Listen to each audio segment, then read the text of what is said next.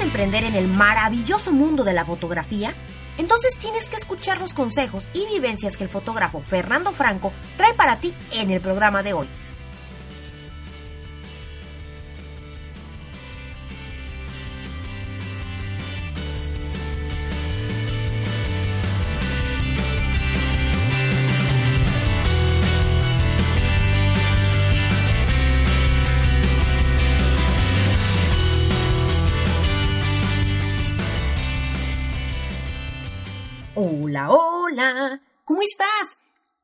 Maravilloso día donde quiera que me escuches.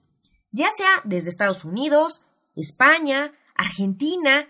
Fíjate, el mes pasado me acabo de dar cuenta que increíblemente también ya me escuchan desde Ghana en África. No manches. En serio, wow. Wow, wow, wow. Hace algún tiempo me había dado cuenta que nos estaban escuchando en algunos países de Asia, pero jamás jamás en África. De verdad, a todos ustedes y por ejemplo también a nuestros paisanos que yo amo, amo a todos nuestros paisanos mexicanos que también me escuchan, mil gracias a todos ustedes por su preferencia. Como siempre, y si no lo sabes, yo soy Ingrid Cervantes y bienvenido a un episodio más de Speak. La clave es comunicar. Fíjate, antes de comenzar el programa, yo quiero... ¿Qué quiero? No sé contarte un chisme porque ya se me olvidó. Ah, ya me acordé.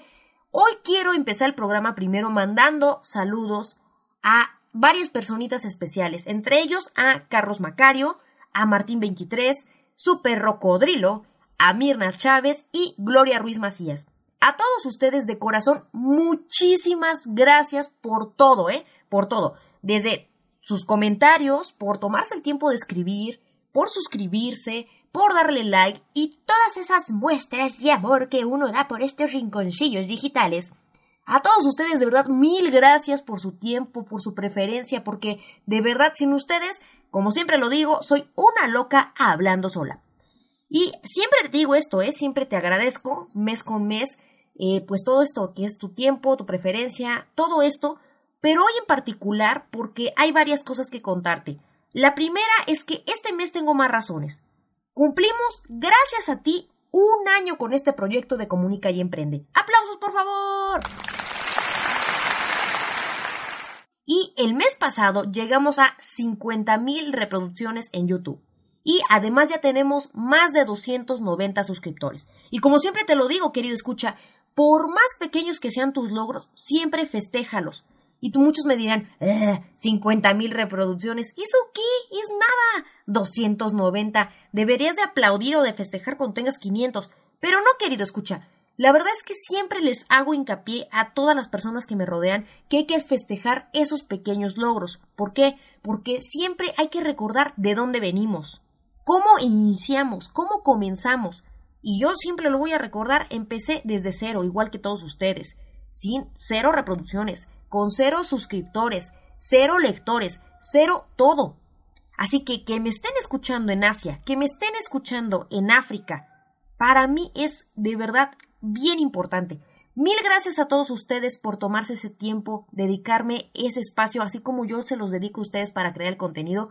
Mil, mil gracias a todos ustedes. Y antes de que aquí me suelte a chillar, comencemos con el programa. Para este guapo episodio quiero que conozcas a cha cha cha a Fernando Franco, quien es fotógrafo desde hace siete años. Él es originario de Aguascalientes. Fernando es entusiasta de lifestyle, foto travel y fotografía documental, sociales y sesiones fotográficas de destino. Así que no te pierdas la entrevista que realicé con él la semana pasada porque está súper increíble. La verdad sacamos muchísima información que de verdad quiero que escuches y que no te pierdas. Así que acompáñame, como diría Silvia. Ah, no, Silvia Pinal dice acompáñame para ver esta triste historia. No, acompáñame para ver esta súper historia y no te pierdas de los grandes consejos que nos tiene Fernando en esta sesión.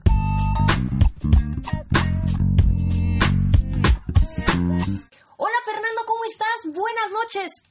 Hola, ¿qué tal? Buenas noches, Ingrid. Yo muy bien, ¿y tú cómo estás? No, pues encantada de que por fin después de chorrocientas ocasiones logramos estar de acuerdo, que nuestras agendas empataran para que pudiéramos tener esta entrevista que hemos venido agendando prácticamente desde cuándo, creo que desde hace dos meses, ¿no? Desde hace dos meses que teníamos la idea de hacer esto y, y por fin cuadraron los tiempos. Si no soy yo, eres tú y no dábamos una. Queridos eh, escuchas, eh, ustedes no están para saberlo, ni yo para contarles, pero como siempre me vale, de todos modos se los voy a contar. Eh, Fer es un gran, gran seguidor del programa, ha estado con nosotros prácticamente creo que desde que inició el canal de YouTube, desde que empezó el proyecto del podcast. Y justo él platicando conmigo, nos contactamos por Facebook y en la plática eh, surgió la idea de que, pues al final del día, él tiene mucha experiencia, él es un emprendedor como todos ustedes, y al platicarme su historia me di cuenta de que valía la pena contarla. Hay mucho que, que platicar sobre el tema del emprendimiento en el mundo de la fotografía.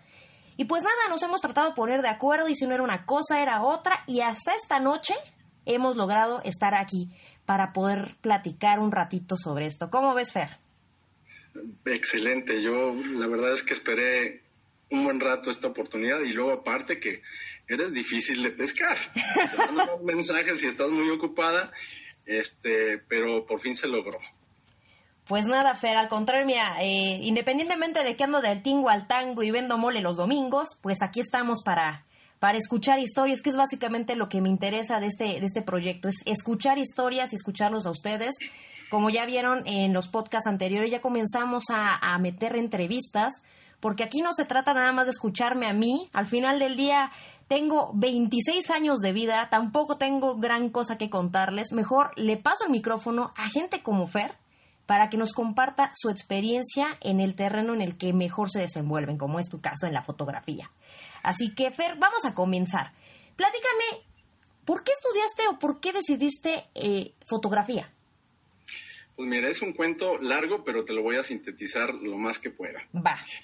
A mí, desde chico, siempre me ha gustado ir al cine, siempre me iba a las matines dominicales, en fin. Entonces, el, el hecho de ir al cine fue muy importante para mí porque porque a veces pasaban cosas en mi vida y, pues no había quien me las respondiese, ¿no? Entonces yo me iba al cine y créaslo o no, hasta la fecha voy al cine y hay una respuesta ante el problema que yo tengo, sea del género que sea, sea buena, regular o mala la película, siempre es algo así como con, con dos o tres puntos este, a rescatar y que me sirven en mi vida cotidiana. Aparte de eso, este, hubo una etapa más o menos como de los 5 a los 8 años donde no hay fotografías mías. Entonces, yo no me acuerdo, pues mis papás, yo creo que mis papás eran comerciantes y pues no tenían mucho tiempo así como de, de tomarme fotos, ¿no? Entonces, este, yo no me acuerdo mucho de qué pasó en ese entonces con esa memoria de teflón que tengo. Entonces, siempre la, la fotografía es muy importante desde ese entonces para mí, digo, sin, sin haber dicho, ay, no, la fotografía es lo que yo quiero hacer, no. Las imágenes son importantes para mí, ¿por qué? Porque me, me, me jalan a ese momento, me recuerdan y me hacen evocar sentimientos, sensaciones, este, y muchas cosas, ¿no? Entonces, eh, eso fue en primera instancia. Ya después, este, fallece mi mamá. Uy. Yo tenía 22 años y ya yo tenía la idea de comprarme una cámara, una cámara de video. Y yo dije, nunca la grabé. Entonces, a, todo a todos los que me encontraba los asediaba con mi cámara y grababa. Y tengo muchísimo material en 8 milímetros, 8 milímetros digital. Que eso me, me, sirvió este, como para tener el gusto por las imágenes y por las historias. Yo creo que eso fue. También mi mamá este, pues era comerciante, pero en sus ratos libres eh, ella pintaba, iba con una maestra que tenía en una casita aquí cerca de, mi casa, una señora ella grande, y se dedicaban a una, primero dibujar en carboncillo, ella pintaba al óleo y, copiaban bodegones, copiaban paisajes y todo ese rollo, y mi mamá me llevaba. Entonces yo siempre la veía como que se relajaba y, hacía sus pinturas, ¿no? Eh, de hecho, de esa etapa yo pinté solo cuatro cuadros, eran, todavía los tengo, eran unas naranjas, un barco en alta mar y era un laguito como con unos patos y una casa de fondo. Así fue como, como yo creo que, fue mi, influencia y aparte tengo un hermano que es neurocirujano y también es eh, aficionado a la fotografía. Entonces él practicaba conmigo, este, de hecho él tiene material de esa, de esa etapa que te digo que no, no me acuerdo, él tiene material pero no me lo ha querido dar. Entonces, cuando yo iba al DF, él, estudiaba neurocirugía en el Instituto Nacional de Neurocirugía que está en, creo que está en Tlalpan. este, y me llevaba a talleres de fotografía análoga, nos metíamos al cuarto oscuro, en fin. Entonces ahí como que se fue plantando una semilla interesante que después germinó con esto de la fotografía. ¿Cómo ves? O sea, tú estudias, tú por tu lado la fotografía y tu hermano otra cosa totalmente distinta, pero también le gustaba la fotografía. Sí, le gustaba la fotografía y yo creo que también la cuestión del arte viene de mi mamá, porque uh, el arte y también la música, porque a él, por ejemplo, él estudió um, guitarra, piano, teníamos piano hace mucho tiempo aquí en, la casa, um, que fue acordeón, flauta, y todos los maestros le dijeron, señora, ya no tenemos más que enseñarle a ese nivel. A mí me pusieron a estudiar piano, pero la, la verdad es que no, no, eso de las partituras nunca se me dio y, y todo lo contrario le dijo el, el, profesor muy famoso aquí en, Aguascalientes. Digo, señora, su hijo no quiere aprender a tocar el piano, yo ya renuncio. Entonces, esa fue mi, mi experiencia en cuestión con la música, pero lo otro sí, sí me llamó la atención. Fíjate, me llama mucho la atención cómo comienzas la anécdota de por qué elegiste fotografía. Platicando con unos amigos, eh, decíamos que según, según una teoría dice que todos estudiamos nuestra carrera de acuerdo a alguna decadencia, alguna deficiencia, a algo que nos marcó en la infancia, ¿no? Por ejemplo, en mi caso yo estudié comunicación porque eh, en mi casa son muy cerrados, o sea, en mi casa no se expresan como los sentimientos, las situaciones, todo se guarda, ¿no? Y tú en tu caso lo estabas contando precisamente cómo te influenció tu mamá. Yo creo que está bien padre esa parte, ¿no? Porque yo creo que la pasión surge precisamente de todos esos momentos o flashazos que tenemos en la infancia, ¿no crees? Sí, así es. Y nos marcan y aunque a veces en nuestra adolescencia no lo queramos ver, son semillas que después van a germinar de una o de otra manera. Digo, a lo mejor, yo, digo, ya te contaré un poquito más adelante, pero este fue, fue como un paso lógico, pero yo no lo veía. ¿Tú qué tenías en mente estudiar? Cuando eras chavito, tenías 10 años y te decían, oye Fer, ¿qué quieres estudiar? ¿Qué decías? Mira, a mí, como te dije, me gustaba el cine. Entonces a mí me apasionaba. Pero eso del guionismo, que una vez tomé un, curso pequeño, no me gustó para nada. Que ya después yo lo, lo, tuve que perfeccionar y tuve que ordenarme para, para hacer mis sesiones y para todo, ¿no? Pero este fue el cine. El cine me llamó. La imagen, contar historias, me llamó mucho la atención. Entonces, con la influencia de mi mamá, en fin, porque mira, yo en cuestión de carrera, yo estudié diseño gráfico, pero lo tengo trunco, ya no, ya no le seguí. Y mi hermano, que te digo, neurólogo, este, sí era el clásico de que no, que de eso te vas a morir de hambre, que de diseño gráfico, porque aquí en la Universidad Autónoma de Aguascalientes, antes había, tú ponías varias opciones, tu primera opción, tu segunda opción, ponías hasta cinco opciones de carreras. Órale. Entonces, mi segunda opción era, fue arquitectura. Y quedé en arquitectura pero yo quería diseño, entonces estuve dándome vueltas para ver si había desertores para diseño gráfico y me cambié. Para lo cual mi hermano dijo, pero ¿cómo crees? De diseñador gráfico te vas a morir de hambre, que no sé qué, mejor te hubieras quedado en arquitectura. Digo, con su, con su visión de neurólogo, este, que es el top de la medicina, este, de hecho, pues gracias a él también es que muchas cosas en mi vida se dan, tengo disciplina en muchas cosas gracias a él porque fue el mayor, es el mayor y, pues es un, fue un ejemplo para nosotros. Pero sí era él muy duro, era muy duro y no, que en fin, eran unos dramas tremendos, porque llegó un momento en que me salí de la secundaria y luego la hice abierta a mis, a mis pistolas y olvídate, le daba el, el, el tramafá a mi, a, mi, a mi hermano, ¿no? Y ya desde ahí yo dije, pues yo voy a seguir lo que yo quiera, no lo que tú me digas. Entonces, empezó una disputa, pero obviamente yo ya tenía las bases de todo lo que él me había enseñado, los libros que me había dado, este, y de las experiencias con él, para yo elegir a qué me quería dedicar. Oye, ¿cuántos hermanos son? ¿Nada más son ustedes dos? Mm, somos tres hermanos, uno está en Guadalajara, él es ingeniero en sistemas, Uy. Y eh, somos dos aquí. Yo soy, no, también el de Guadalajara dejó trunca la carrera, pero le va muy bien. Este, y es el, el mayor, que es neurocirujano, y yo, fotógrafo. La siguiente pregunta que te iba a formular es justo qué pensaban tus papás o qué pensaban tus, tus hermanos o tus amigos respecto al tema de la fotografía.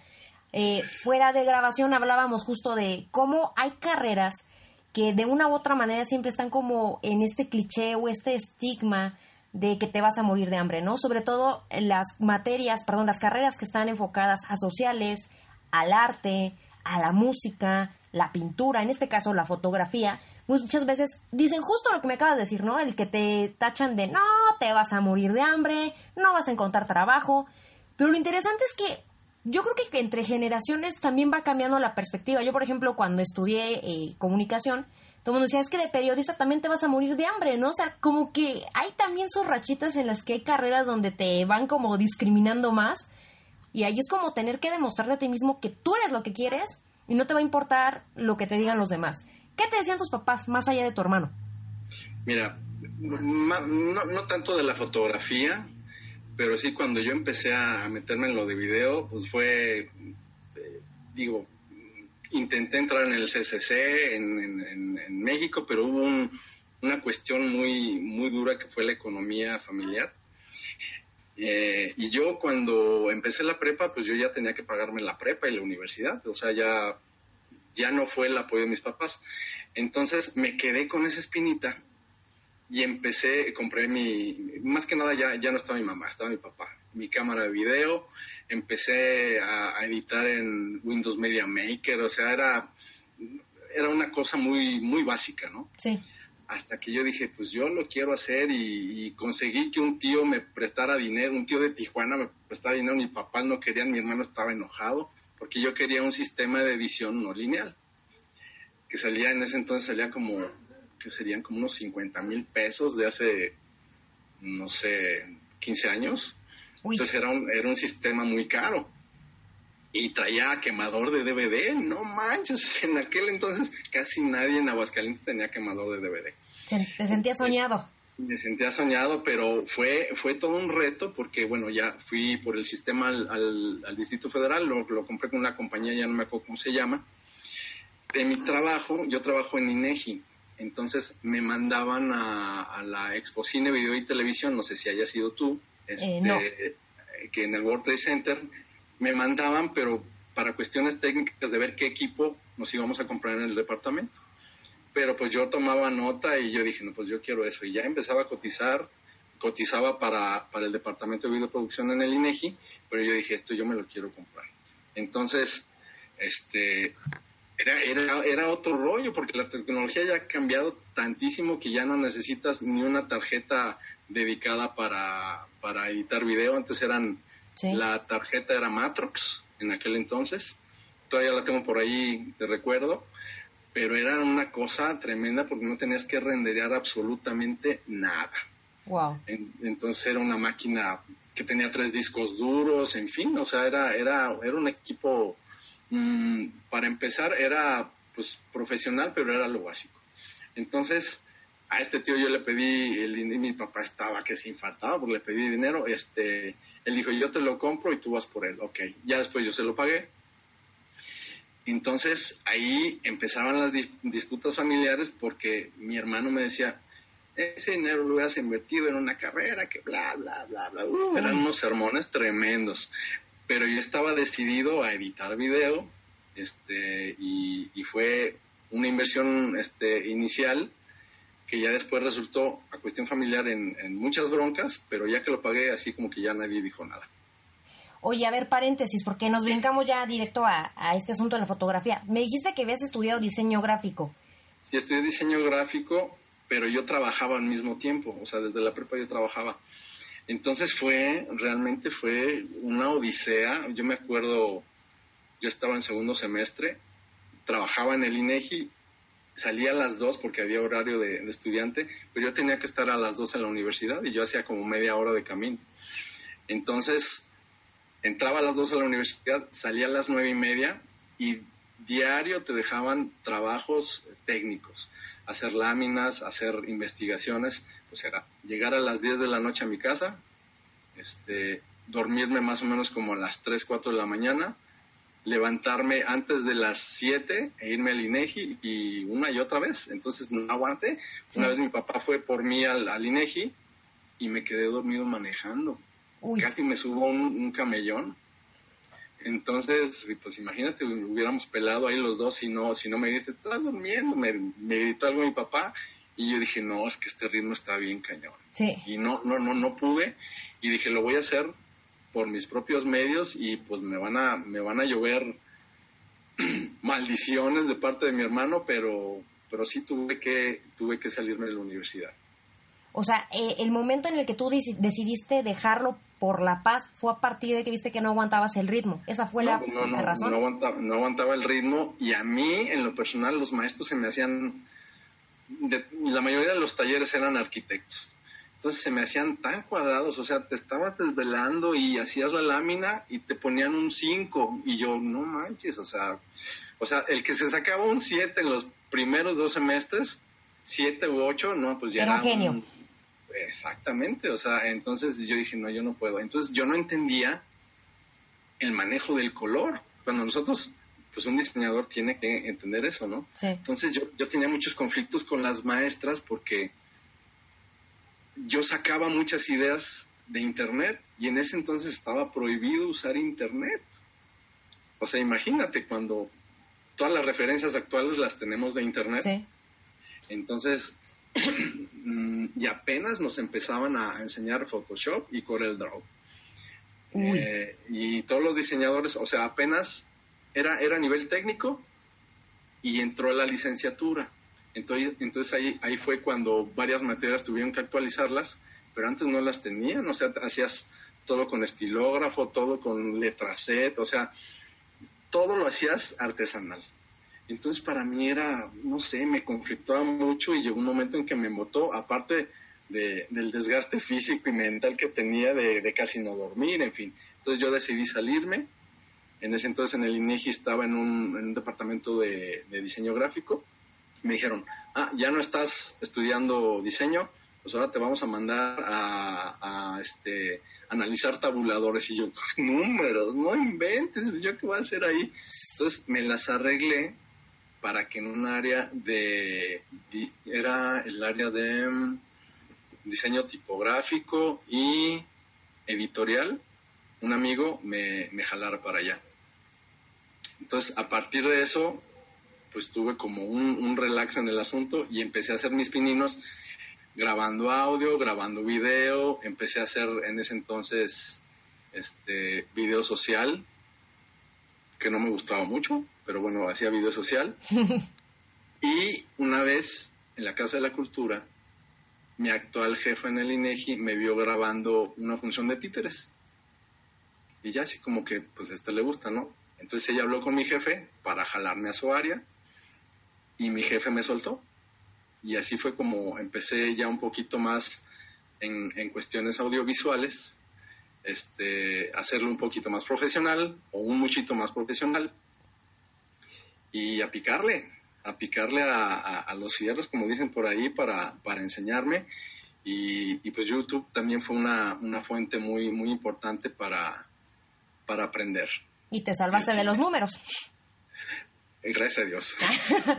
Aunque ahorita también tengo que hacer números, o sea, ya, ya ahorita te contaré ya que me pregunten más cosas, pero en esta cuestión también uno como fotógrafo tienes que hacer números, tienes que valorar tu trabajo para este pues poder cobrar y, y obtener algo de, de esto que es un digo, es un oficio y es una profesión. Sí, es ambas. Oye, pero me estás platicando que, o sea, desde que ya estabas todavía en diseño, ya estabas dentro del INEGI, te cambiaste de áreas, eh, obviamente comienzas a, a, primero a adquirir eh, experiencia. ¿En algún momento eh, de, ya habías pensado, ya tenías en mente el estar por tu cuenta, el generar tu propio negocio? ¿O en qué momento surge en tu cabeza la idea de decir, ¿y por qué no poner algo yo por mi cuenta? Mira, surgió en el momento en que la gente me empezó a ver este, en este caso mi jefa, y ya que yo entré en el, en el departamento de videoproducción, me empecé a familiarizar más con la, con la edición, pero en ese entonces era análoga. O sea, te estoy diciendo que editaban con máquinas tres cuartos, tenían una, digo, en ese sentido no tenían tanta tecnología en ese departamento. Grababan con una cámara enorme, tres cuartos, que se conectaba con un cable a una grabadora. O sea, de cuenta totalmente arcaico el asunto, pero, pero, pero gracias a eso yo me enseñé. Sí. Ya después fue cuando me mandaban a las, a las expos y yo, primero tuve yo mi, mi equipo de video que el INEGI. Entonces ya me empecé a enseñar a, a usarlo ya que le llegó el INEGI, pues ya yo era el que editaba en, edición no lineal. Entonces, como que se fueron dando las cosas, poco a poco. Entonces, ya que yo tuve mi equipo, ya empecé a ofrecer mi, primero a hacer mis pininos y a subirlos a YouTube. Ahí empezaste, ya este, estaba la plataforma como ahorita. Sí, estaba empezando, o sea, cuando fue el Wherever Tomorrow y todos esos que ahorita son en el top, apenas empezábamos y no nos pagaban. Yo, yo sí estaba cercano a ese círculo. Pero ya después me separé porque se hizo un relajo ahí de elitismos y no me dejaron entrar que porque no sé qué, en fin. Pero pues yo seguí por mi cuenta y ya empecé yo a, decir, ah, bueno, pues te, amigos, te grabo tu boda o te no sé qué, o yo, yo la foto. Este, y empecé a hacer dos que tres cosas ahí hasta que empecé a cobrar por, por hacer eso, ¿no? Pero no fue así como, híjole, tengo la super idea súper clara y vamos a hacerlo. Como que las cosas se fueron dando poco a poco. Realmente creo que es, estos primeros años son, como tú lo dices, ¿no? Son como, crea, es que este es esta semillita dentro de ti que vaya germinando, que vaya creciendo, para que vayas viendo más o menos por dónde va. No es de que despertaste y dijiste, oh, wow, voy a ser el superfotógrafo con mi, mi negocio. No, no, no, no era así. Yo creo que es una, una mentira, porque pues yo creo que te llenan de ideas en la universidad y ya sales muy, muy chicho, ¿no? Para lo que se te ponga enfrente. Pero, sales a la vida y la vida te dice, tómala papá, las cosas no son así. La mayoría yo creo que salimos de la carrera y es de, ¡Ah! ¿En serio? ¿Por qué no me dijeron? ¿Por qué nadie me dijo esto? ¿No? Exactamente, sí, así es. Inclusive, te digo, los maestros eran cuadrados y cada quien imponía su visión y así tenían que ser las cosas.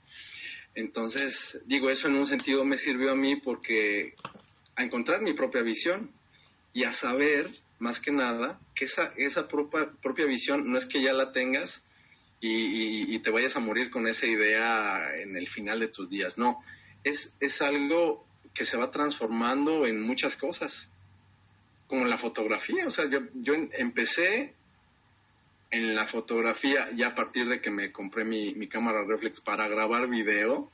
Ok. ya que me metí a un workshop, este, para, digo, ya sabía medianamente usar la, la cámara. Inclusive mi, mi, maestra en ese entonces me dijo, es que tú ya sabes tomar fotos. Pero yo no sabía que sabía tomar fotos, ¿sabes? Porque me faltaban muchos aspectos técnicos. Pero, perdón, yo menospreciaba ese asunto de mí. Entonces, ese fue, ese fue así como, fue una etapa bien difícil porque no encontraba una identidad propia y cuando empiezas, pues estás imitando que a tu maestra, que a tal fotógrafo. No, pues yo, yo me hacía hormiga. Entonces, con el tiempo, yo no sé si me estoy adelantando, Ingrid. No, no, no, no te preocupes.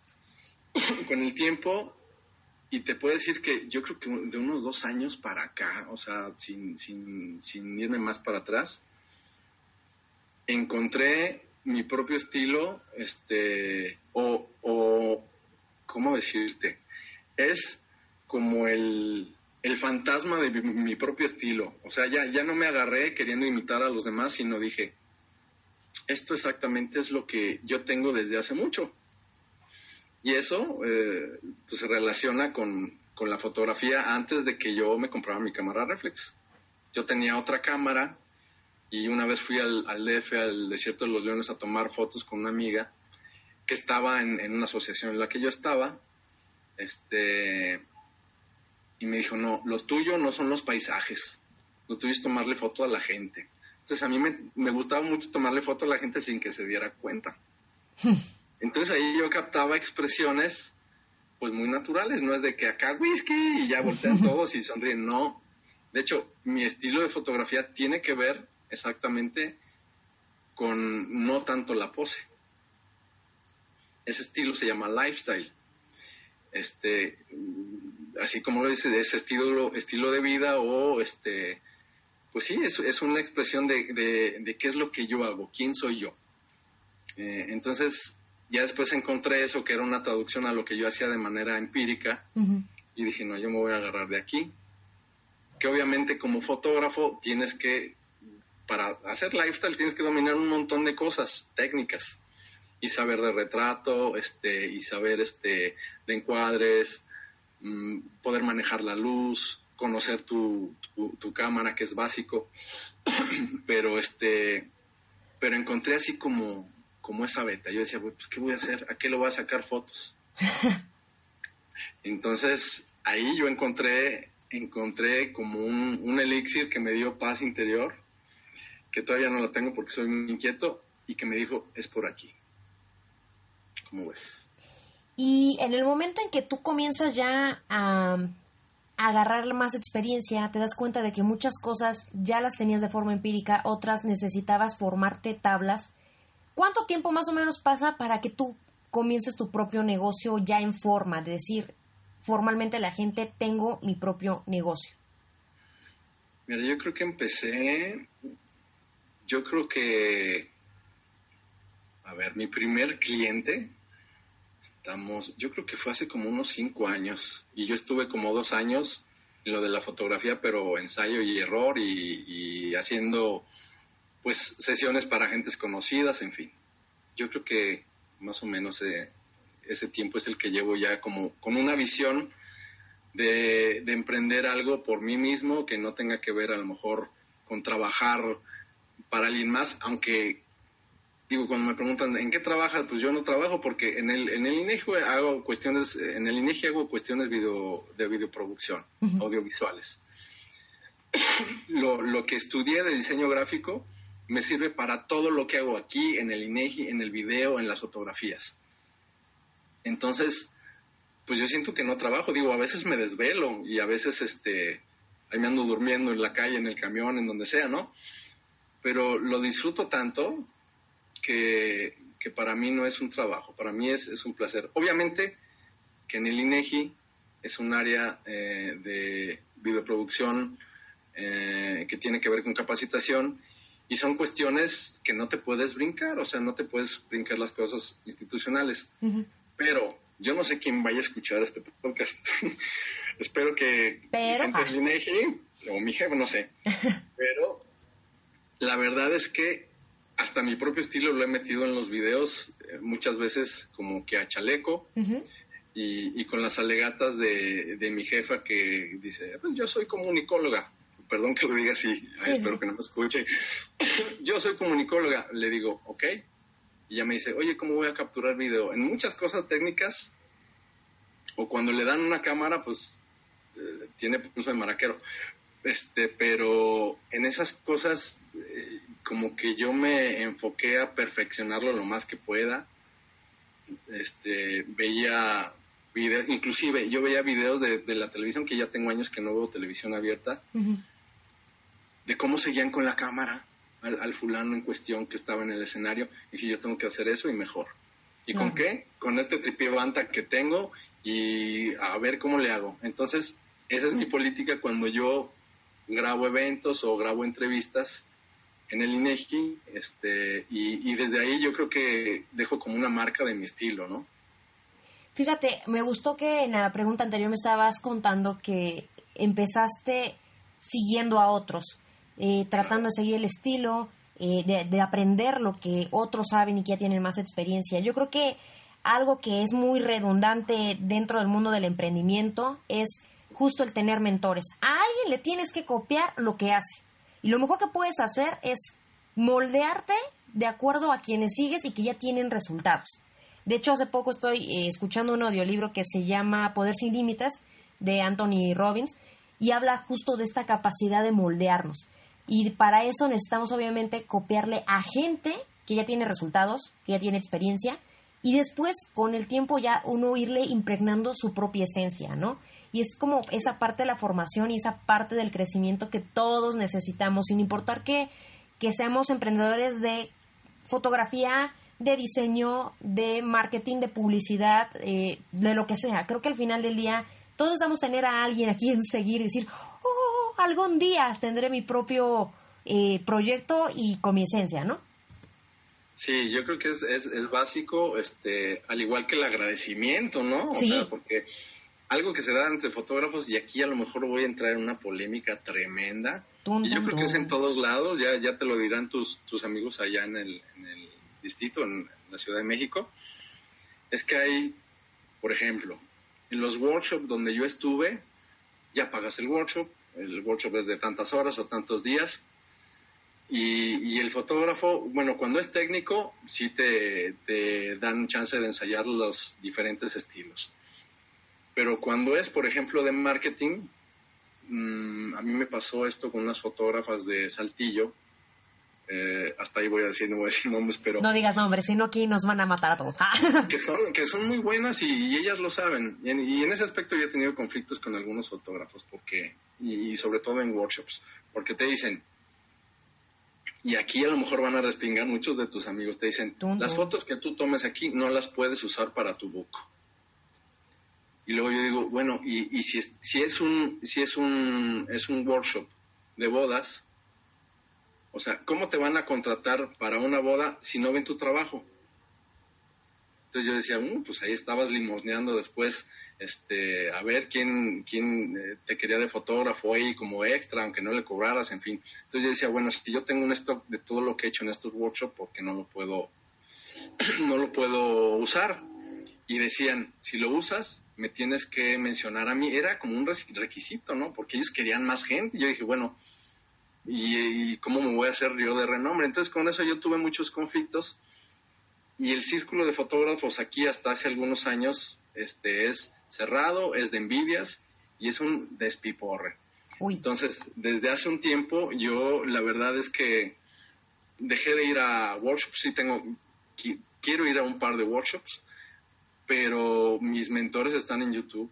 O sea, hay fotógrafos, algunos mexicanos, pero la mayoría son españoles y norteamericanos tremendos, o sea, que, que tienen su canal de YouTube, aportan lo que ellos saben, dicen, hacen un tutorial de cómo lo, lo, hacen.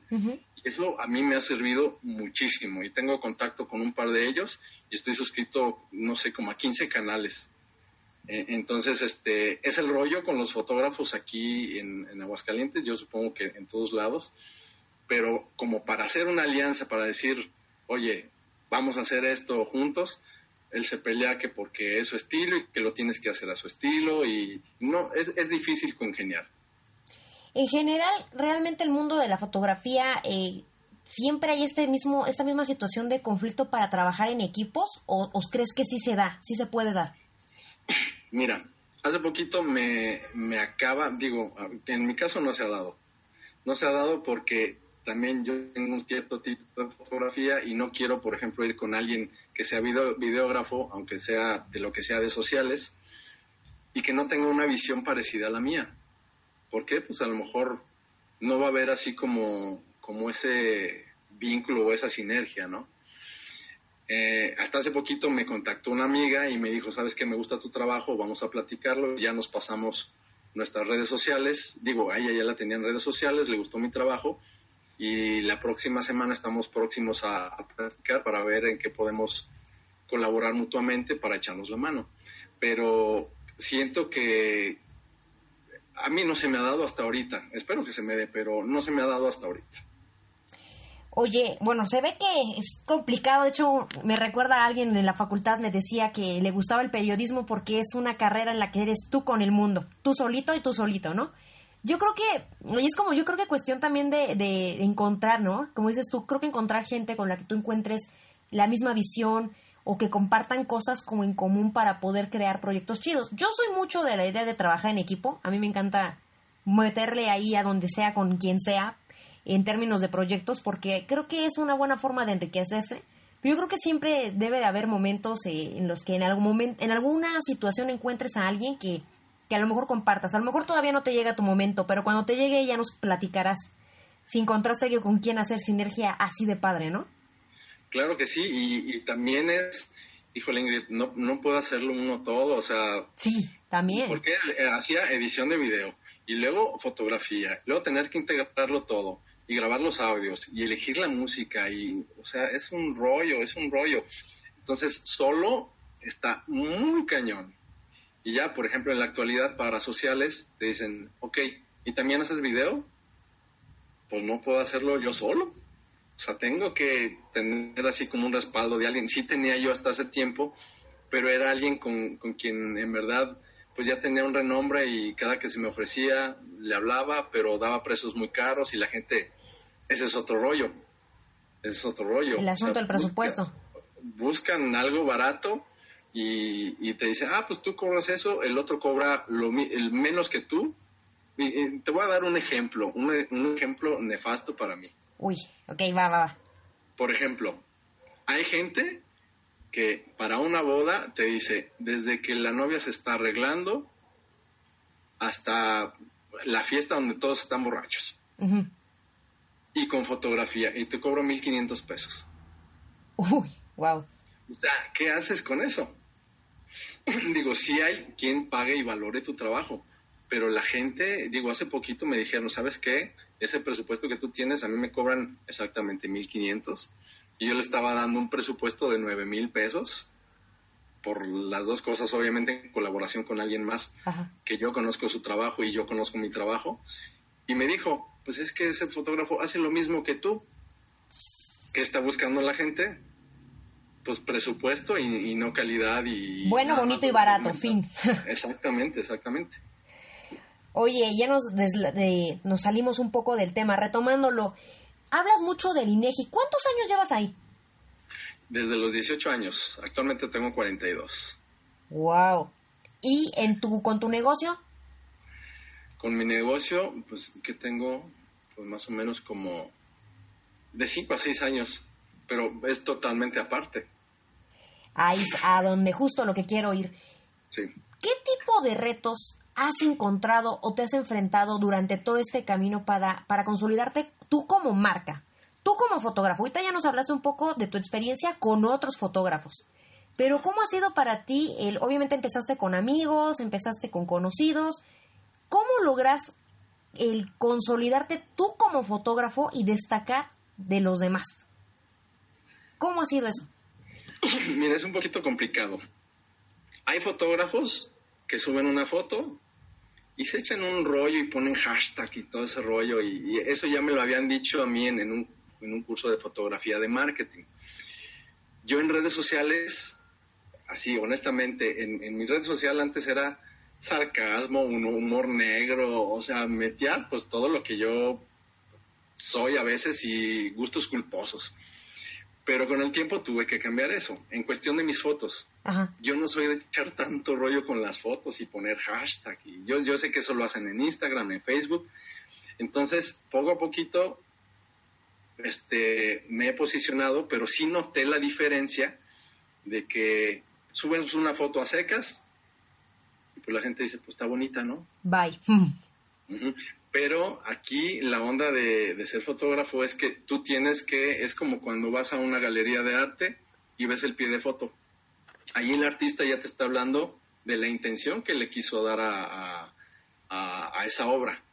Entonces, yo es lo que hago, ya subo, no, no subo los chorros mareadores, ni, el, ni la, la cuestión amilada, ni adornada, pero sí el sentimiento que a mí me causa esa fotografía. Entonces, a partir de que empecé a hacer eso, por ejemplo, la gente empezó a, vincularse un poquito más con mi trabajo, viendo la foto y lo que yo decía. Entonces, eso, y temporadas donde pues igual en los cursos de marketing me dijeron, tú tienes que subir una foto diaria una foto cada tercer día. No subas las sesiones completas. Esto es lo que me decían mis, mis maestros y mis maestras. Y yo al principio subía toda la, sesión y pues como que quemaba todos los cartuchos, ¿no? Y ahora, y ahora que subo, ¿no? y ahora que subo, exactamente. De hecho, yo tengo actualmente fácil como unas 15 o 20 trabajos que no he compartido en redes sociales. ¿Por qué? Porque no me doy abasto. O sea, comentábamos hace rato, o sea, tú ahorita pues en, ver redes sociales, en ver Twitter, en ver Facebook y en, hacer los podcasts, pues es, es mucho trabajo. Sí. Entonces implica mucha disciplina. Entonces, eso es lo que yo actualmente eh, estoy enfocado a hacer. Sí tengo temporadas donde a lo mejor me enfoco a ver tutoriales y a resolver otras cosas, pero en base a esa constancia que tuve en diferentes momentos, la gente ha conocido mi trabajo. Y ya, por ejemplo, cuando yo en el Facebook, en el fanpage, subo una foto y la reviro en, mi Facebook o la subo en Instagram y la reviro en, mi Facebook personal, hay una respuesta. ¿A ti te ha funcionado hacer esto? El compartir la misma, o sea, el mismo contenido en todas las redes. Sí, lo que pasa es que, por ejemplo, en, mi Facebook personal, yo ya casi estoy por llegar al límite, que son 5 mil. Entonces, a cada una de las personas que yo iba añadiendo, que muchas veces no son amigos, digo, por, por el mismo objetivo que yo tenía de, mandarlos hacia el, fanpage, pues fui haciendo que el fanpage creciera. Ahorita son, ¿cuántos son el fanpage? Son como cuatro mil. Entonces, en los cursos que yo llevé, sí me dicen, es básico que tengas tú este, un, un número de personas para las cuales vayan a ver tu trabajo en YouTube, en Facebook y en cualquier lado. Este, entonces, mi Facebook personal ya no publico mis cuestiones culposas personales, ya es pura fotografía. Este, y alguna noticia por ahí. Entonces, todos los he mandado a esa red social que ya, ya casi lleno el, mío. Ya después voy a tener que depurarlo y en fin. Este, entonces ahí hay un nicho de, de personas que ya me ven. En Instagram, digo, apenas llegué a los mil, mil y cacho. También hay gente que me ve, pero yo sé que la dinámica de Instagram es diferente, que tú tienes que agregar a gente para que te agreguen y dependiendo también de los likes que tú tengas o, me gustan, van subiendo tus fotos de, de, nivel y las va viendo más gente. Entonces esas son como las estrategias que tengo hasta ahorita y tengo otras pendientes. Me llama la atención que, perdón, eh, me llevaba la atención el hecho de que eh, me hablas ahorita obviamente de toda esta parte que tiene que ver con, con la, campaña ya en redes sociales, con tu contenido, pero físicamente eh, tu negocio fuera de Internet, ¿qué retos ha tenido? ¿Tienes algún local? ¿Trabajas desde tu casa? ¿Ahí cómo está el rollo? Mira, fíjate que sí tuve un estudio hace, que serían hace como dos años y medio, lo compartía con otra, era compañera mía de la carrera de diseño gráfico, fotógrafa. Compartíamos la renta, pero por ejemplo ella, ella tenía este, pues algunos elementos. Me dije, no puedes usar nada de lo que yo tengo aquí. Ella se especializaba en foto de bebé. Uy. Y digo, pues yo nada más tengo un muro blanco ahí, este, y, y qué rollo, ¿no? Entonces duramos cierto tiempo, nos subieron la renta y ya nos divorciamos ahí del, del asunto del, del estudio. Y pues yo pocas veces lo usé, realmente hice pocas fotos de estudio. A mí la formación que me dieron mis, mis maestros es de usar la luz natural y hacerlo en exteriores, leer la luz y, mover a la gente, ver dónde no hay luz dura, en fin, varias cosas técnicas para, para hacer mi fotografía. Que de un año para acá ya empecé a adquirir este equipo de, de estudio pero actualmente está en proceso mi estudio porque va a ser en mi casa. Entonces, yo de la manera que trabajo es, eh, la gente de Facebook me contacta vía Facebook, este, o gentes conocidas ya de manera personal, o donde yo a veces dejo mis tarjetas de presentación.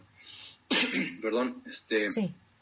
Y así es como, como ven mi trabajo. Pero el tipo de fotografía que yo hago, que te digo que se llama lifestyle, tiene que ver con conocer a la persona de manera básica para poder crear este, esa atmósfera no artificial ni de pose, sino natural, para que ellos se expresen y digan quiénes son y captar un poquito esa esencia. Entonces, muchos fotógrafos lo que hacen es, te espero tal día, a tal hora, este, con tal ropa, y me vas a modelar, y yo te voy a dirigir.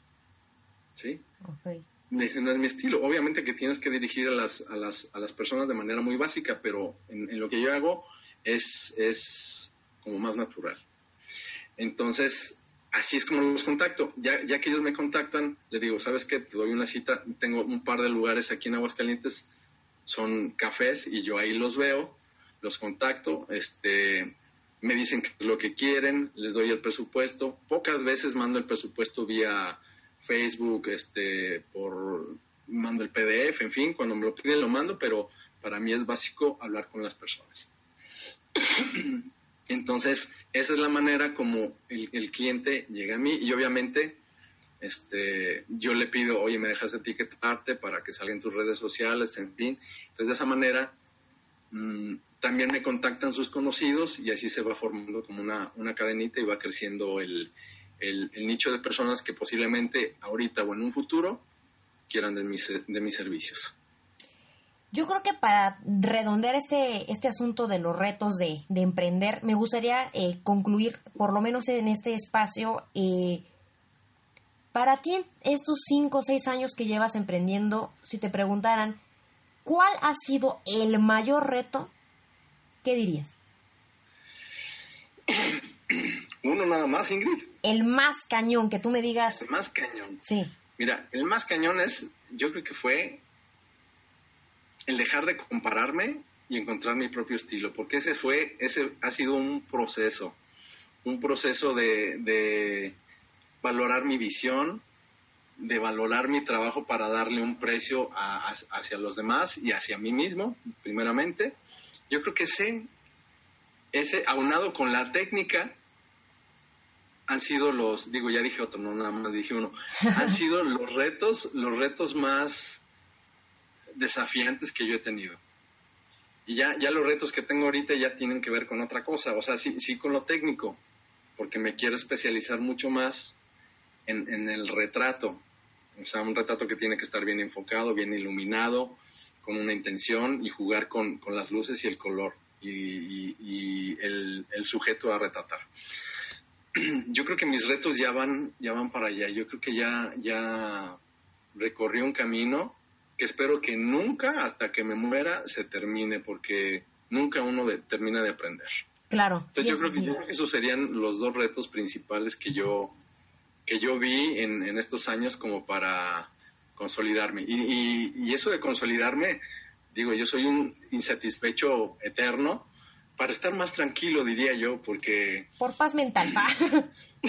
paz mental y, también eh, económica, ¿no? Pero más que nada paz mental y satisfacción. Satisfacción que me hace ver lo que sigue y cuál es el próximo reto, sea técnico, sea a lo mejor de disfrutar otro tipo de fotografía y además, y algo que es bien importante, me, decía por ejemplo una maestra de, de las primeras que tuve, siempre tienes que traer tu cámara y cuando no la traes, también y yo decía, ¿pero por qué? Dices que ya después vas a pensar en fotografía y vas a apreciar cualquier cosa que se te ponga enfrente, aunque tengas el ansia de no traer la, la, cámara fotográfica, pero te vas a enseñar a apreciar la vida, tu exterior y tu interior. Ya es parte de tu vida. Sí, llega un punto en que es parte de mi vida y, y sí pasé por esa etapa de chin, no traigo mi cámara, hijo de pero decía, pero aquí estoy. O sea, si era un paisaje, si era una playa, si era donde fuese que algo me conmoviera, no estaba la cámara, pero estaba yo. Entonces, esas fuentes de inspiración, a lo mejor sin tener tu pincel y tu caballete, son importantes como para buscar revivir esos momentos, pero ya con cámara en mano. Oye, y bueno, eh, sobre este mismo asunto de, la, del emprender, antes de comenzar la entrevista, estábamos platicando, me contabas que vienes mucho a la Ciudad de México, o bueno, vienes con, con frecuencia. Mi pregunta es, ¿por qué decidiste emprender allá en Aguascalientes y no aquí en la, en la Ciudad de México? Una, digo, este es un aspecto básico, me encanta mi ciudad. Yo no sé si tú la conozcas, pero es o sea, vas al DF, a mí me gusta ir de vacaciones dos, tres días, porque el ritmo que tienen allá no es para mí totalmente. Las distancias no son para mí.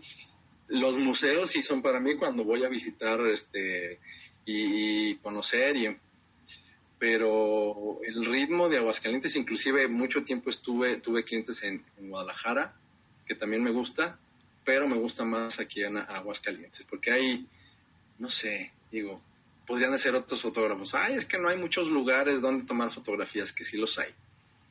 Igual, una maestra una vez me dijo, la, la, la virtud de un fotógrafo es hacer de un lugar común un lugar extraordinario que la gente te pregunte, oye, ¿dónde tomaste las fotos? No, pues en el mercado de comida. ¿A poco fue ahí? O sea, en ver, en ver lo que, lo que no ves en, en los lugares más comunes.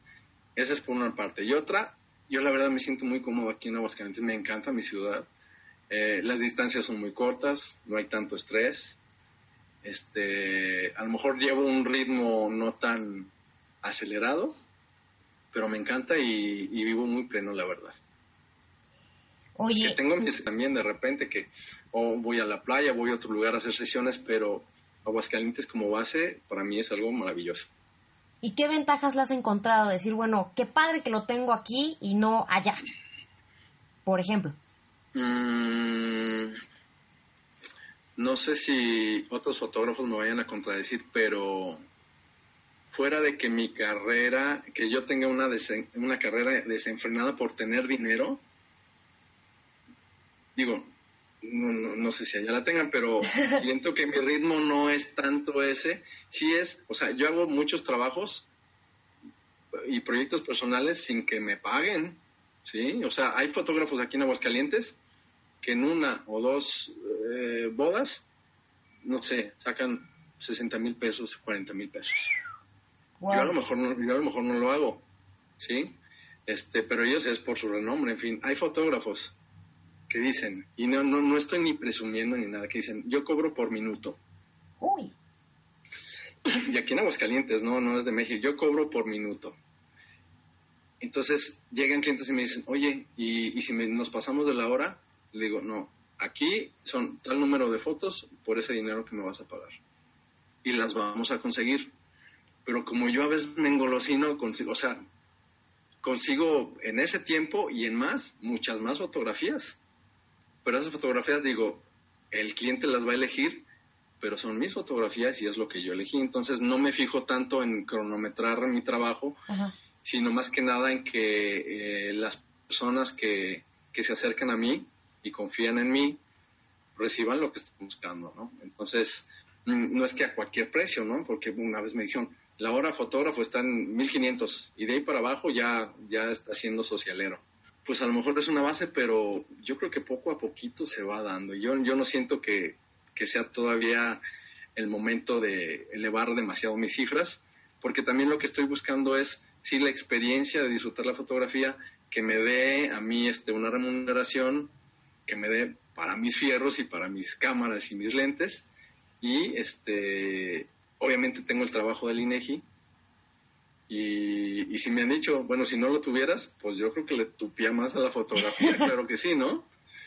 Pero bueno, es, es un sueldo base y así yo me he encontrado, no sé si cómodo, pero muy, muy entusiasmado y sin tanto estrés. Eso podría decirte. O sea, al final del día lo que te gusta es eso, o sea, disfrutar la experiencia. Claro, claro, porque, mira, me ha pasado sesiones que donde a veces tienes clientes que, ay Dios mío, son esos nefastos y no disfrutas, se notan en las fotos. Aunque tú tengas que hacer tu, tu trabajo y lo hagas. A lo mejor el cliente no sabe, pero dices, pues sí, eh, le, le, di satisfacción a este cliente y todo, pero no fue como que, lo que yo quería. Entonces, sí me he dado también el lujo de elegir a mis clientes, ¿no? O sea, aparte de que les vas a dar un servicio a, quien te contrate, eh, pero, pero sí disfrutarlo y, y bueno, ay no, me, voy a alargar y voy a entrar en, camisas de once varas y seguimos, pero, pero por eso, a lo mejor esto lo dejamos para otra ocasión, Ingrid. Claro que sí, te podría ser otro, un segundo tema, ¿no? El, el cómo eliges a tus clientes, ellos te eligen a ti. Podríamos hacer una, una segunda sesión de eso, que no te queda ni la menor duda. Oye, este, me imagino que muchísimas personas de quienes nos van a escuchar, obviamente que le van a dar clic al podcast porque el tema es la fotografía, a lo mejor muchos de ellos van a tener todavía la inquietud, a lo mejor no más tienen la espinita, son chavos a lo mejor hasta más chicos que yo, de mi edad, que apenas tienen como el, el ruido de querer a lo mejor empezar en este mundo tan maravilloso con sus pros y con sus contras que es el de la fotografía. Tú, en el tiempo que tienes de, de, experiencia, ¿cuáles serían los cinco o cuatro pasitos que tú dirías que podrías recomendarle a esas personas que nos escuchan para que inicien? Yo creo que el primero es la curiosidad y el interés. O sea, tiene que haber un, algo que los mueva a, a tomar una fotografía. Yo creo que eso es en primer lugar. En segundo lugar es pues que tengan con qué tomarla. O sea, ya actualmente todos lo tenemos, que es el celular. Una vez vi un, más bien me dio un comentario una fotógrafa, una maestra mía, que decía que había en Estados Unidos una fotógrafa muy afamada, que cobraba muy bien, que sacaba fotos con su iPhone. Entonces ella cobraba por sacar fotos con su iPhone porque en eso se especializó. Entonces, el segundo consejo es que tengan algo con que tomar fotografías, ya sea su celular, no es necesario que tengan una cámara DSLR o reflex, que empiecen a tomar fotografías y así descubrir, descubrir salud. Esto sí, gracias. Y así descubrir qué es lo que les interesa capturar, qué momento les interesa capturar. O sea, habrá gente que diga, ah, a mí me gusta la moda, ay, a mí me gustan los paisajes, o me gusta el lifestyle, o me gusta ir a las bodas, o tomarle fotos a niños, o arquitectura, o sea, hay tantas cosas. Entonces, descubrir el gusto y más o menos la beta, una beta que te, un hilito que te, del cual te puedas agarrar para, para seguir y descubrir muchas más cosas. En tercer lugar, y yo creo que es muy importante, y eso yo creo que va unado al, al segundo consejo, por así decirlo, sí es conocer con lo que van a tomar fotos. Si es con un iPhone, si es con un Android, si es con lo que tú quieras, conocer este, aspectos básicos que, que, no sé, muchas veces, y a mí me ha pasado en la calle y a veces me da pena, pero veo a alguien que se está tomando una foto, pero está apuntando más para el cielo y obviamente que la, el objetivo le sale oscuro, porque estando en automático, eh, pues el sistema se va a donde hay más luz. Entonces yo le digo, no, bájale poquito. Ah, mira, ya se ve. desde, esos aspectos muy básicos que son automáticos hasta hay funciones en celulares que ya tienen el, modo manual, que puedes mover el ISO, la exposición, la obturación y, lograr cosas pues no tan automáticas donde tú decidas a qué le, le, vas a dar interés en el encuadre que tú tengas. Yo creo que eso sería en, tercer lugar. En cuarto lugar, este, si mi interés aumenta, pues yo creo que es súper válido que se compre la gente una cámara de, gama media o inclusive baja, eh, una cámara reflex. Ya que tú tengas, inclusive hay cursos para gente que va a tomar fotografías con el celular inglés. O sea, pretextos no hay. Wow, eso sí no me la sabía. Sí, entonces si tú ya tienes una cámara DSLR, una cámara reflex, ir y tomar un curso de los que dan en las casas de cultura, en la universidad, ¿para qué?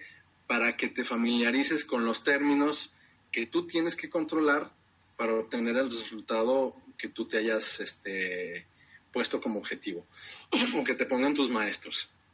Entonces yo creo que eso sería en cuarto lugar.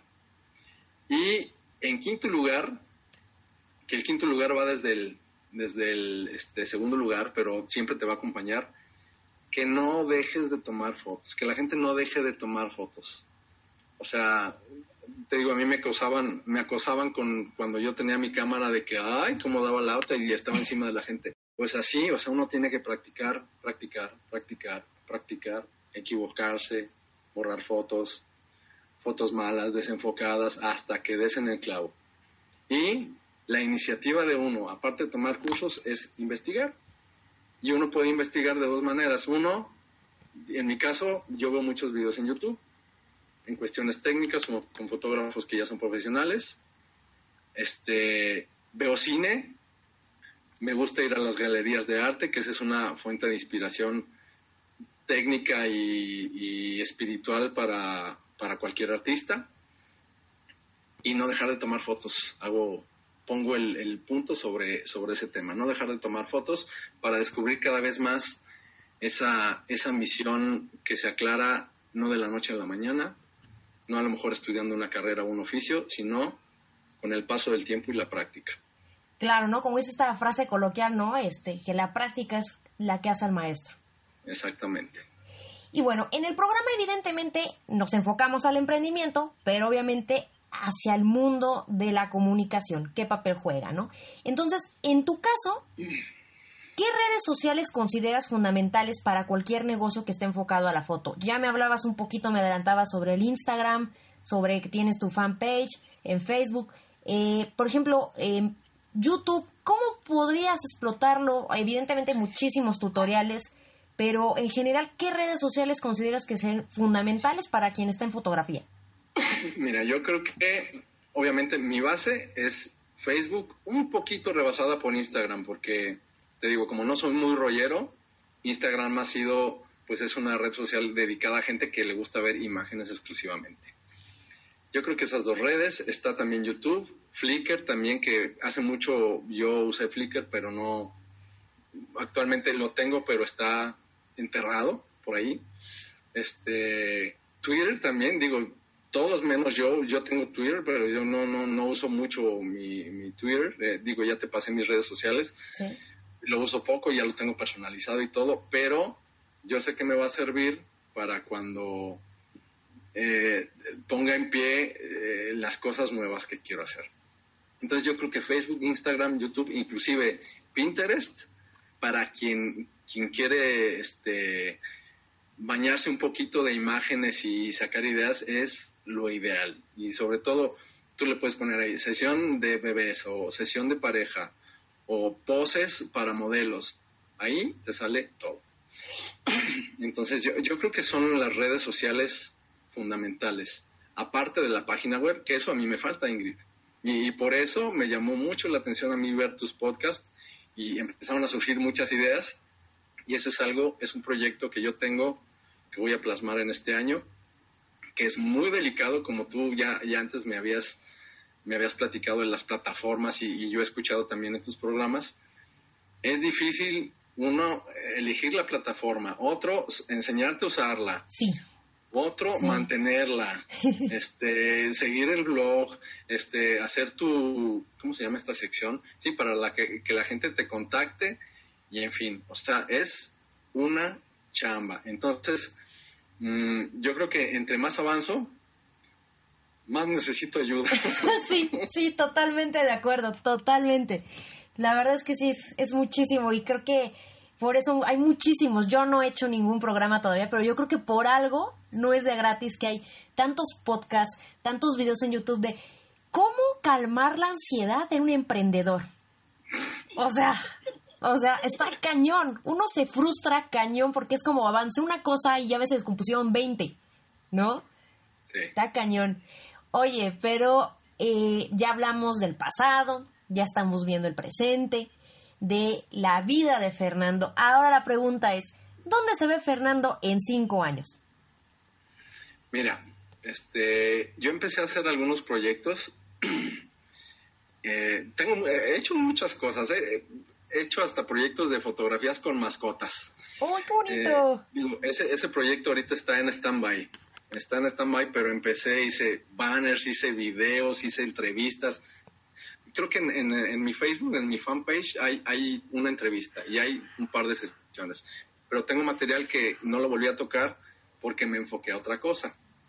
Este, pero es algo que sí me gusta porque es, imagínate, si a una persona tomarle una fotografía y decirle sonríe, ponte aquí a un, a un perrito, a un gatito, está súper cañón. Sí. Está súper cañón. Hay ni cómo decirles, te cobro por minuto porque no me van a pagar nada. Pero los dueños sí. Ah, sí, los dueños sí, pero imagínate. Entonces, este, esa, esa idea, por ejemplo, me surgió en el, ¿cómo se llama este parque allá en, Guadalajara, en el Metropolitano? Una vez estaba haciendo yo una sesión ahí y vi a una fotógrafa que le estaba tomando fotos a, las mascotas. Bueno, eso es algo que yo dejé en stand-by. Pero empecé otro proyecto de, de, de fotoviajes, pues, o sea, fototraveling. Eso tiene que ver con acompañar a una persona que se va de viaje y documentarle su viaje en fotografía, en videos y hacer entrevistas y hacer este hacer como una narración de toda la aventura que esa persona tiene en, ese viaje, con, todo lo que yo sé hacer. Entonces, eso lo empecé a hacer a cierta escala. Faltan otras cosas técnicas, un dron y varias cosas que, que quiero comprar por ahí. Pero este, ese es un proyecto y otro proyecto, pues eh, que va unado a todo, digo, y más que nada al de los viajes es viajar con la fotografía y conocer el mundo. Este, tanto en proyectos como inclusive he estado viendo muchos programas de cómo financiar en YouTube tus proyectos de fotografía, andando de mochilero, en fin, es que hay una infinidad de cosas sí. que tengo que definir cuál va a ser el mecanismo para hacer eso. Obviamente tener mi estudio, y estar mucho más consolidado aquí en Aguascalientes, que la gente me conozca más, este, porque el tipo de fotografía que yo hago no, no, es, no es muy... La gente se va por lo clásico, pero el hecho de documentar este, y contar una historia tanto de una persona en una sesión, en un viaje o, en una boda, este, es algo que apenas está empezando a hacer la gente. Entonces, yo creo que esos, esos serían mis proyectos a nivel técnico. Este, pues están las redes sociales, la página web, el, canal de YouTube, que digo, como tú sabes, es una inversión a largo plazo. Sí. Este, pero yo creo que esos serían mis proyectos. Y ya a nivel muy personal, pues obviamente tener mucha más satisfacción con lo que yo hago y muchas más oportunidades de aprender en, en este mundo de la fotografía este, a nivel personal y de negocio. No sé si fue claro. Claro que sí. Pues mientras lo tengas claro para ti, mira, nosotros aquí con nuestras palomitas. Perfecto. Okay, Debemos, debemos crecer. Oye, ¿qué consejo finalmente le darías a quien nos escucha y que tal vez después de esto diga, oh, por Dios, tuvo una revelación? Tal vez después de esto me voy a comprar mi primer cámara o me voy a meter a mi primer curso con el celular. ¿Qué le dirías? A ver, voy a dar un par de consejos. Uno tiene que ver con un programa que está en Netflix que se llama Tales by the Light. Ok. Es, es, un, es una serie, no sé, para mí ha sido inspiradora y yo creo que si tú llegas a ver alguno de los capítulos, tiene que ver con lo que te estoy hablando, con los viajes y con documentar personas, inclusive algo que a mí me gusta mucho es el fotoperiodismo. Este, digo, no de... Una vez yo me inspiré, fui a Guanajuato y en la Lóndiga de Granaditas, Granaditas había una exposición de fotógrafos de prensa que hacían fotoperiodismo, pero obviamente pues en meetings, en diferentes cosas un poco extremas. Más sociales, ¿no? Sí. Sí, sociales. Entonces, este, y político también. Entonces yo dije, sería padrísimo hacer esto. Pero a mí me gustaría hacer eso. De hecho, lo hago cuando voy a mis viajes, ya si la gente ve mis fotos en Instagram, se van a dar cuenta de, bueno, una cosa, una cosa son las sesiones, trabajar con personas y otra cosa es totalmente espontáneo captar, no sé, para mí la esencia de Real de 14, ¿sí? Y con sus diferentes lugares. Entonces, eso, eso a mí me, me, me gusta mucho. Pero creo que ya, a ver, ya me estoy saliendo de la pregunta. Es, los consejos, ¿verdad? Bueno, que vayan y que vean esa serie, que se empapen, si quieren ver imágenes, que las, que las vean en Pinterest, en, en si se les meten a Vimeo, pues yo, yo veo muy de la mano el video y, la fotografía, que se beban en eso. Y otra que es muy importante, que con lo que tengan, que ya lo dije anteriormente, tomen fotografías o video. Y en este caso fotografías. Si tienen su celular, que lo empiecen a hacer. Digo, más allá de la selfie que se toman para redes sociales, que busquen un tema y que lo desarrollen y que lo exploren. ¿Sí? Y que, que ese, esa inquietud no la vean como, ay, esto no me va a traer dinero. Ay, ¿qué estoy haciendo? Son tonterías. Que todas esas cosas que uno se repite, sí. las manden a un lado, por no decir al carajo, y que hagan lo que les dé la gana.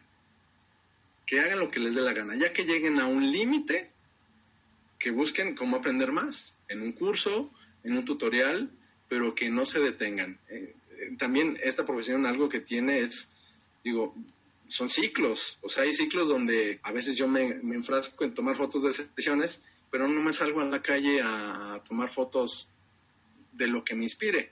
Son ciclos, pero esos ciclos te ayudan yo creo que a reflexionar y a definir qué es lo que quieres hacer o cuál es el siguiente punto a seguir. Entonces, tomen fotos y busquen inspiración en donde puedan. Si, si ya después en mis redes sociales me, me preguntan, yo les puedo sugerir algunos, algunos videos o algunos, algunas series que me han impactado a mí.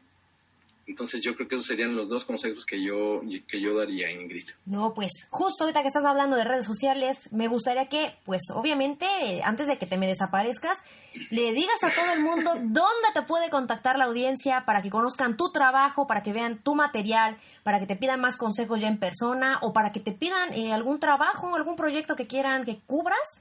¿Dónde te pueden contactar? Mira, mmm, el contacto más directo es en Facebook. Yo tengo mi fanpage es www.facebook.com diagonal franco fotoconcept. Esto está como en inglés, es P-H-O-T-O y concept. Es junto, franco fotoconcept. Perfecto. De todos modos, lo vamos a dejar aquí abajo en la descripción de, del podcast sí. para que te contacten y dejamos nada más el link para que le den clic y ya, vayan a tu página. Y en Instagram también, digo, ahí tengo fotos más personales. También de repente meto cosas de sesiones ahí o de proyectos personales. Y mi Instagram es, pues es el arroba, es f-foto en, con ph, foto-concept. Perfecto. ¿Algún otro contacto? Pues mira, está eh, Twitter, pero ahí sí te voy a quedar mal porque casi no lo uso. Muy bien, entonces, entonces ese no. Nos quedamos con esas dos redes sociales nada más. Perfecto, no lo busquen en Twitter. No lo busquen porque no les va a contestar, no, no es cierto. bueno, bueno, sí, pero digo, nadie me escribe, pero si le puedo empezar a dar movimiento y la gente así como que me hace, me sacude para moverme, claro que lo voy a hacer y tengo material con qué hacerlo. Perfecto. ¿Algo más que quieras agregar a esta agradable entrevista que ha sido bastante espontánea. La gente tal vez pensará que nos llevamos de años, pero es la primera vez que hablamos por teléfono tú y yo y la verdad estoy muy contenta. ¿Qué quieres agregar? Pues mira, yo creo que estás descubriendo que soy un, un periquito. Ok. pero yo algo que quisiera agregar es que, eh, digo, hace varios años, no sé, 15 años, hablaban de que a futuro eh, las personas iban a trabajar desde su casa, que iban a, a ser sus propios jefes, que iban a, a emprender. Entonces, eh, hace muchos años fue muy difícil empezarlo a hacer, pero yo, a, empezarlo a hacer, pero yo creo que actualmente tenemos muchas herramientas que no implican que no nos vaya a costar trabajo, pero muchas herramientas y, y también muchos pretextos para no hacerlo y herramientas que nos van a ayudar a, a lograr este emprender, tener nuestros propios objetivos, tener satisfacción personal y este no estar dependiendo de una dependencia pública, de una oficina, de un negocio y hacer lo que nosotros queramos. Pero implica, obviamente, disciplina y meterle corazón al asunto. Pues muchas gracias por darnos esta hora y cachito de información, de compartirnos tu experiencia, obviamente de tener un cachito de tiempo en tu agenda para estar conmigo platicando y poderle compartir a la gente tu experiencia a largo plazo, no solamente en el mundo de la fotografía, sino conocer una parte más personal de Fernando. Muchísimas gracias. Gracias a ti, Ingrid. Estoy agradecido y a todos tus, tus escuchas les mando un saludo y sigan escuchando a Ingrid. Ah, bueno, pues hasta aquí dejamos la entrevista. Muchísimas gracias. Gracias, Ingrid.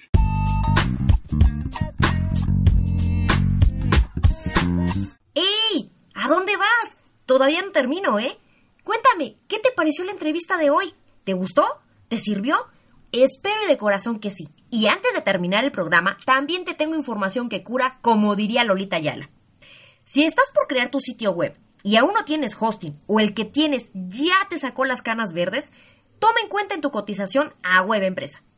Web Empresa es el sitio oficial de hospedaje de Comunica y Emprende. Checa los planes y los paquetes que ofrece.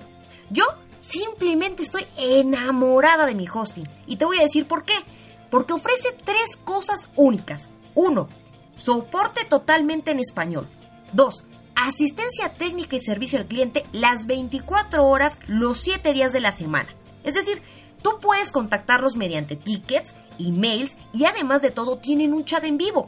Así que si alguna vez metes la patita como yo comprenderé y descompones algo o tienes algún problema, ellos siempre van a estar ahí para ayudarte con toda la buena ondita y con toda la actitud.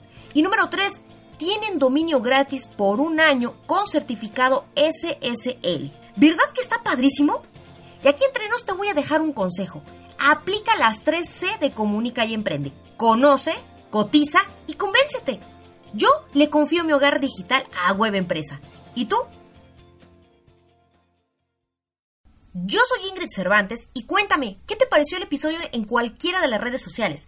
Ya sea Twitter, Facebook o en la plataforma que me acompañes. YouTube, iTunes, TuneIn o iBots. Para mí, ¿sabes qué es fundamental? Es vital es importantísimo saber qué te parece el programa, de qué temas quisieras que habláramos o qué temas te gustan a ti. Así que no dudes nadita en escribirme, por favor. Si te sirvió o gustó o ambas, espero yo, comparte con aquellos emprendedores como tú. Y si no, pues ya de perris a una mascota, a tu suegra o a quien caiga, pero por amor de Dios que alguien me escuche. La decisión, como siempre ya sabes, es tuya. Te espero en el próximo episodio de tu programa Speak el programa donde conocerás todos los temas relacionados a comunicar y emprender. Speak. La clave es comunicar.